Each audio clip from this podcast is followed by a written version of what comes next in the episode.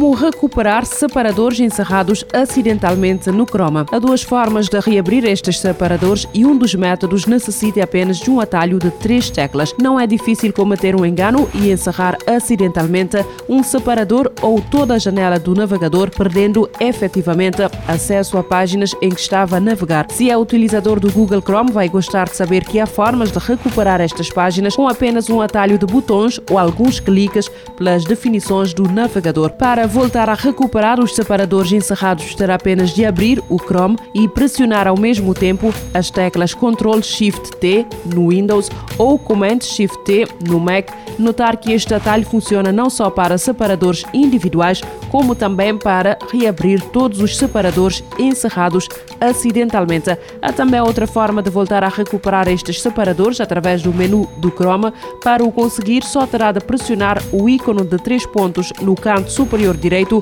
e dirigir-se ao histórico para fazer surgir uma pequena janela onde vai encontrar todos os separadores fechados recentemente. Só terá de escolher um para este voltar a surgir na janela do Chrome. Coreia do Sul lançou o seu primeiro foguetão espacial. Se o lançamento for bem sucedido, a Coreia do Sul tornar-se-á no décimo país do mundo a colocar um satélite no espaço com a sua própria tecnologia. A Coreia do Sul lançou esta terça-feira o seu primeiro foguetão espacial construído no país, meses após o fracasso de um primeiro lançamento, de acordo com o anúncio das autoridades. O Korea Satellite Launch Vehicle 2, um foguetão de combustível líquido de 200 toneladas, informalmente chamado de Nuri, foi lançado de Goeng. Na primeira tentativa, em outubro passado, o aparelho atingiu a altitude desejada de 700 km, mas não entrou em órbita. Se o lançamento desta terça-feira for bem sucedido, a Coreia do Sul tornar-se-á no décimo país a colocar um satélite no espaço com a sua própria tecnologia.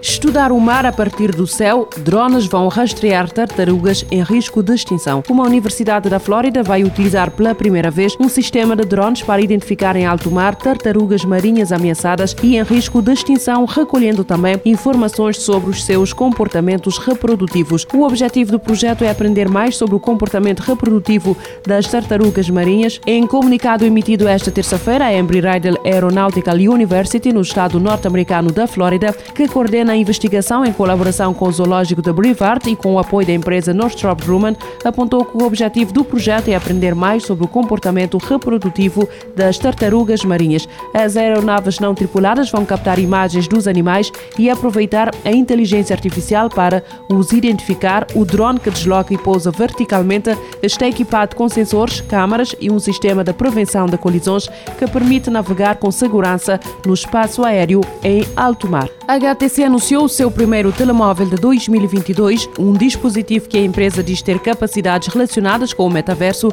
e que é compatível com os óculos Flow da realidade virtual. De acordo com o site Engadget, o HTC Desire 2022 Pro conta com um ecrã de 6.6 polegadas com resolução 1080 por 2412 e a taxa de atualização de 120 Hz. Processador Snapdragon 695, 5G da Qualcomm, 8 GB de RAM e 120 128 GB de armazenamento interno, bateria de 4520 mAh, câmera traseira com sensores de 65 megapixels, 13 megapixels ultra grande angular e 5 megapixels profundidade e ainda uma câmera frontal de 32 megapixels. O HTC Desire 2022 Pro já está disponível para pré-compra e será lançado a 1 de julho em Taiwan, com o lançamento na Europa a estar previsto para agosto. Assistente digital da Amazon consegue imitar vozes de pessoas mortas. A empresa explica que o objetivo é fazer com que as memórias perdurem. A Amazon anunciou que está a trabalhar numa funcionalidade experimental para Alexa que vai permitir a assistente digital imitar a voz de familiares que já morreram. A funcionalidade foi demonstrada durante a conferência Mars da empresa, onde uma criança pede a Alexa que lhe conta uma história de embalar na voz da avó já falecida. O vídeo da demonstração foi publicado no site da empresa. A Amazon nota que este este sistema de inteligência artificial para Alexa consegue imitar a voz de alguém com base apenas num minuto de áudio gravado, tendo em conta as redes sociais e os milhares de milhões de horas de gravações disponíveis de pessoas a conversar, torna possível imitar a voz de pessoas já falecidas. A gigante tecnológica não adianta quanto ou até se esta funcionalidade será tornada pública.